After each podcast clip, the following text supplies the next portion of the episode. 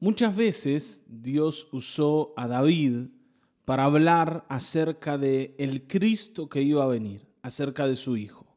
Muchas veces David, hablando como de sí mismo, nos da a entender situaciones que luego el mismo Cristo va a encarnar. O sea, que en realidad David no solo está hablando de sí, sino está hablando de Cristo. Y esta es una de esas ocasiones. Salmo 40, versículos 6 al 10. ¿sí? Así que vamos a leer juntos. Dice, a ti no te complacen sacrificios ni ofrendas, pero me has hecho obediente. Tú no has pedido holocaustos ni sacrificios por el pecado. Por eso dije, aquí me tienes como el libro dice de mí. Me agrada, Dios mío, hacer tu voluntad. Tu ley la llevo dentro de mí. En medio de gran asamblea he dado a conocer tu justicia. Tú sabes bien, Señor, que no he sellado mis labios. No escondo tu justicia en mi corazón, sino que proclamo tu fidelidad y tu salvación. No oculto en gran asamblea tu gran amor y tu verdad. Este salmo nos, nos, habla de un David que luego de esperar en el Señor y de buscar con paciencia las respuestas del Señor y recibirlas, se ha vuelto un hombre que ya no busca al Señor por deber, sino por placer. ¿Cómo, cómo es esto, pastor, del deber al placer? Bueno, miren, ustedes saben que el pueblo de Israel había recibido de Dios una ley que debía respetar.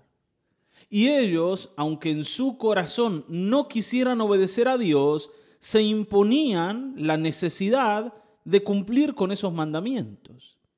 O sea, había que hacer lo que había que hacer, te guste o no te guste. Esto es como en la casa, ¿no? Los niños no quieren obedecer a los padres, pero deben hacerlo. Quisieran hacer su voluntad, pero su responsabilidad frente a sus padres hace que ellos no actúen por placer, o sea, haciendo lo que tienen ganas, sino por deber, haciendo lo que los padres dicen. Y esto es lo que a un niño lo conduce a la madurez, a, madurar en la vida, ya no seguir sus impulsos, sino lo que sabe que tiene que hacer. ¿Está bien, no? Ahora, de esto es de lo que nos habla David en su relación con Dios. Ayer hablábamos de que David decía, yo voy a esperar al Señor. Y el Señor, a quien yo espero, me va a responder.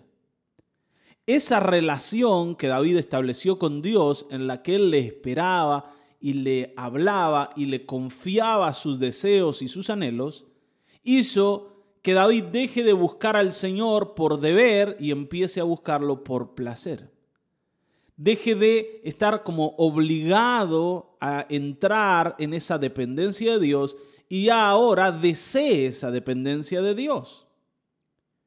Y esto es lo que dice este salmo. Ahora, yo reciente dije que David muchas veces escribía como de sí mismo, pero hablando del Mesías, porque en realidad quien encarna perfectamente esto que David dice aquí es el mismo Cristo. Fíjense, en el versículo 6, David escribe que a Dios no le complacen tanto los sacrificios o las ofrendas como si lo hace una vida obediente. El Señor no espera simplemente que yo venga a traerle lindos regalos y buenas cosas y que hagamos hermosos cultos si no vamos a obedecerle luego. El Señor espera que yo le obedezca, porque eso es lo que le da sentido después a los sacrificios y a las ofrendas.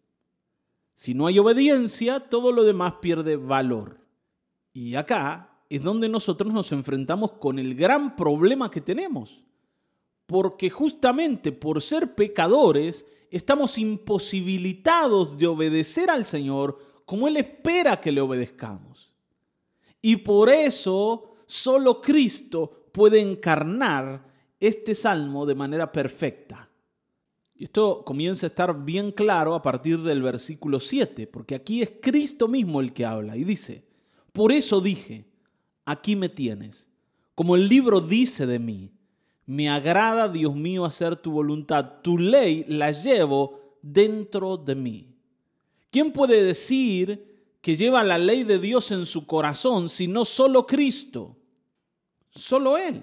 Todos los demás estamos tan impregnados por el pecado que nos es imposible agradar a Dios en este nivel. Y el Señor dice, yo soy el que vino hacer tu voluntad, porque los sacrificios que los hombres ofrecen no pueden agradar a un Dios perfecto. No importa cuál lindo sea el holocausto, no importa cuál linda sea la ofrenda. Ustedes saben que Dios le había pedido a Israel que ofrezca animales como ofrendas, como holocaustos, como sacrificios. Pero esos animales que eran ofrecidos por hombres imperfectos no podían agradar a un Dios completamente perfecto. El único sacrificio que a Dios le agrada es el sacrificio de la obediencia de su Hijo perfecto, porque llena la medida de su perfecta justicia. Y por eso es la cruz el único altar en donde nosotros podemos ser agradables a Dios. Cuando vamos llenos de fe en el Cristo que fue crucificado allí donde estamos llenos de confianza, donde miramos al Señor como si nosotros ofreciéramos al Padre a Cristo. A Cristo que lo hemos puesto en nuestro corazón, en nuestra vida, al que le hemos entregado nuestra voluntad. Es como si fuéramos delante de Dios diciendo, Padre, nuestras manos, nuestro corazón está lleno de Cristo, lleno de Cristo. No venimos a ofrecer buenas obras porque no las tenemos. No venimos a ofrecer talentos o cosas naturales, humanas, porque nada de eso te va a agradar. Venimos a ofrecer a Cristo, al Cristo que tú enviaste, pero que ahora nosotros traemos como un sello en el corazón. ¿Te das cuenta? Y solo así podemos ser agradables al Señor porque estamos ofreciendo un sacrificio que es perfecto en sí mismo y es la vida de Cristo. Ahora es el Señor el que dice, yo vengo a hacer tu voluntad. ¿Está bien, no? Yo vengo a hacer tu voluntad. En otro lado dice, Señor, sacrificios y ofrendas no quisiste, pero me preparaste cuerpo.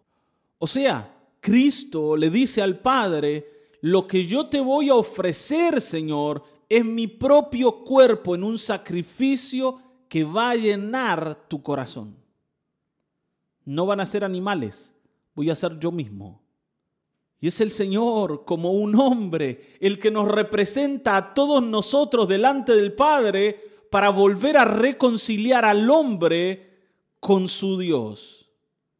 Ese hombre que un día se convirtió en enemigo, hoy es hecho familia gracias al sacrificio perfecto, hermoso y total de Cristo. Y este salmo habla de ese sacrificio. ¿Está bien, no? Y habla de que es el Señor el que va a dar a conocer el nombre de su Padre en todo lo que haga. Por eso la Biblia dice que no hay forma de llegar a Dios sino a través de Cristo. Aquí dice, ¿no? Versículo 9, en medio de gran asamblea he dado a conocer tu justicia. O sea, entre mucha gente. No he cerrado mis labios, no escondo tu justicia en mi corazón, sino que proclamo tu fidelidad y tu salvación. No oculto en gran asamblea tu gran amor y tu verdad. Y esto el Señor lo hace con su propia vida, no solo con su discurso. La cruz, hermanos, la cruz es el alto parlante del Señor Jesucristo que dice que Él desea agradar al Padre y que espera que todos nosotros, por la fe en Él, podamos agradarle también. No hay mayor declaración de amor y justicia de Dios que la cruz. No hay, no existe. Por eso es allí donde nosotros mismos declaramos nuestro amor al Señor al creer en Cristo Jesús. ¿Está bien? ¿Te das cuenta? Vengamos a la cruz. Porque es también en la cruz donde se produce en nosotros esta obra de regeneración, en donde la ley de Dios se escribe en nuestro corazón para que ya no sirvamos a Dios por obligación, sino porque deseamos hacerlo, porque eso es lo que hay en nuestro corazón. Esto que estaba en Cristo, ahora también está en todos aquellos que son de Cristo. El deseo de agradar a Dios. Antes estábamos obligados, ahora deseamos profundamente establecer una relación profunda y cercana con nuestro Padre en la que seamos agradables no porque somos personas perfectas, sino porque creemos en aquel a quien Él ha enviado. Amén. Vamos a orar. Padre, gracias.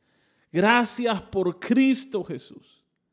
Nosotros, Señor, que vivíamos en una carrera por tratar de agradarte sin llegar a hacerlo, ofreciendo sacrificios insuficientes como hombres injustos fuimos hechos agradables por el sacrificio de tu Hijo.